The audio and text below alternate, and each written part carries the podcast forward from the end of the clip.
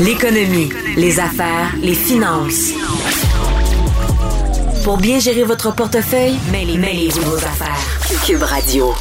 On sait qu'avec la pandémie, euh, beaucoup de Québécois ont dû recourir à la PCU ou à sorte d'aide de Justin Trudeau pour euh, passer à travers soit la perte d'emploi, soit de, l'aide avec euh, un, collègue, etc. Donc, euh, plusieurs ont profité de cette aide-là. D'autres ont continué à travailler, puis évidemment, ils ont moins dépensé, donc ils ont accumulé leur beaucoup d'épargne pendant cette période-là.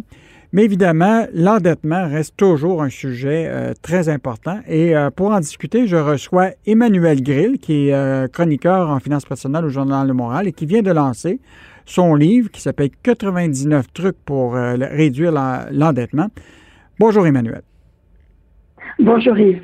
Ben, d'abord, félicitations pour euh, le lancement de ce livre qui va certainement intéresser les Québécois au moment où ce que l'aide euh, gouvernementale va, va, diminuer au cours des prochains mois. Ben, merci beaucoup. En effet, j'espère que ça va aider euh, beaucoup de gens qui ont, qui ont des problèmes d'endettement. Pourquoi avoir écrit ce, livre-là à ce moment-ci? Est-ce qu'on on était préoccupé par l'endettement, mais est-ce que l'endettement est encore un sujet qui préoccupe beaucoup les, euh, les, Québécois? Oh, oui, oui, oui. Et puis, euh, je pense pas que ça va aller en s'améliorant. C'est juste que pour le moment, avec la COVID, avec la pandémie, on a comme une vision un peu biaisée de la situation. Parce que jusqu'avant la pandémie, euh, par exemple, au premier trimestre de 2020, le taux d'endettement des Québécois était très, très, très élevé. Euh, au Canada, on est rendu à 177% d'endettement pour chaque personne. Donc, ça signifie que chaque fois qu'on gagne un dollar de revenu, on est endetté de 1,77$. Hmm. Avec la pandémie, ce qui s'est passé, c'est que euh, il y a les, les, gens ont moins dépensé, par exemple, au moins dépensé dans le transport, dans les voyages, dans le restaurant, évidemment. Donc, il y a des gens, les gens qui ont eu la chance de conserver leur emploi ont pu épargner. Euh, les gens qui ont touché la PCU des aides gouvernementales aussi, euh, bien souvent, ils ont réussi à reporter certains paiements comme des cartes de crédit, les taxes municipales, euh etc. Ce qui fait qu'ils en ont profité pour payer leurs cartes de crédit. Alors, on, on, peut avoir le sentiment, mais honnêtement, je crois que c'est peut-être un petit peu artificiel et temporaire que le taux d'endettement général a, a baissé. Euh, D'ailleurs, le taux d'épargne a augmenté aussi parallèlement, mais à mon avis, c'est temporaire parce que actuellement, c'est comme si on était sous un respirateur artificiel. Donc, hmm. euh, avec les aides gouvernementales. Mais tôt ou tard, bon, ça, ça va revenir à la situation euh, d'avant la pandémie et puis l'endettement va, va revenir à son niveau d'antan parce que c'est très difficile d'échapper à l'endettement aujourd'hui parce que les instruments de crédit sont très nombreux.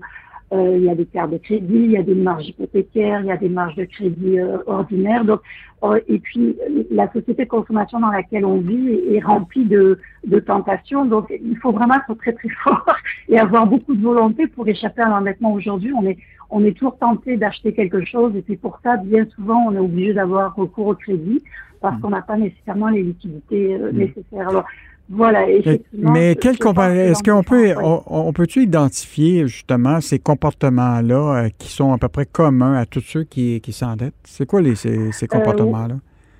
oui, ben, en fait, euh, l'endettement, c'est vraiment un sujet tabou.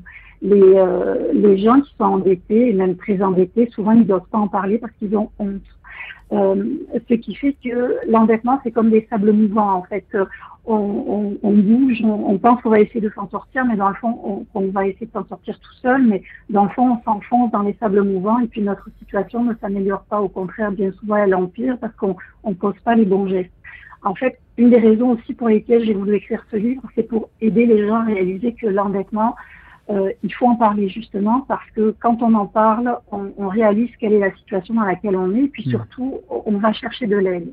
Et quand on est endetté, il faut agir le plus vite possible parce que plus on attend, plus notre situation va se dégrader et moins on va avoir accès à des solutions. Euh, par exemple, quand on est très endetté, notre dossier de crédit est très entaché. Donc, par exemple, on ne sera pas capable d'obtenir un prêt de consolidation de dette auprès de son institution institution financière, on va tout de suite être obligé d'aller voir un syndic euh, autorisant notre validité qui va nous proposer donc une faillite ou une proposition de consommateur. Donc je pense qu'il y a vraiment ce sentiment de honte là qui est généralisé chez les gens endettés. Mm.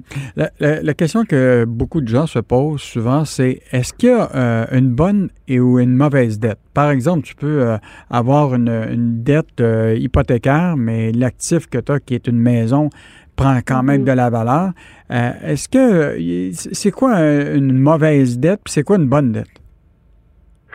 Euh, c'est sûr qu'il y a, y a des opinions différentes là-dessus. Bon, il y a des gens qui disent effectivement, euh, par exemple, une hypothèque, c'est une bonne dette parce que c'est garanti par notre propriété. Puis, comme tu le disais, la propriété prend de la valeur. Euh, par contre, il y a des dettes qui sont vraiment toxiques, notamment les dettes avec des taux d'intérêt très très élevés, les dettes de consommation, par exemple mhm. les, cartes de crédit. Ça, c'est un, c'est un endettement, c'est terrible comme endettement parce que mhm. ça, ça s'installe insidieusement.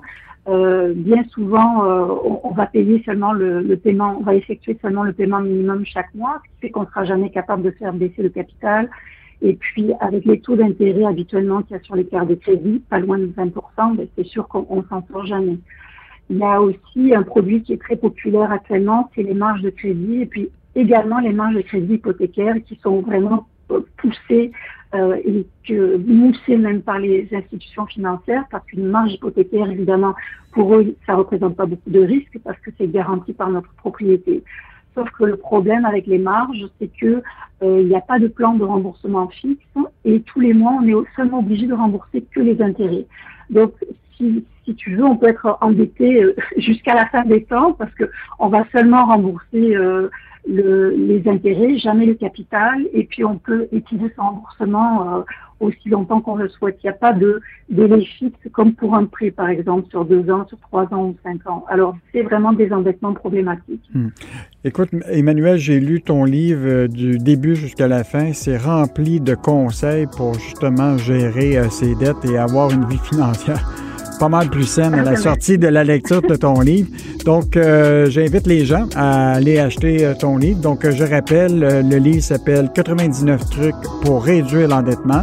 C'est au nom de Emmanuel Grill, qui est chroniqueur au Journal de Montréal et au Journal de Québec. Merci Emmanuel et bonne chance dans la vente de ton livre.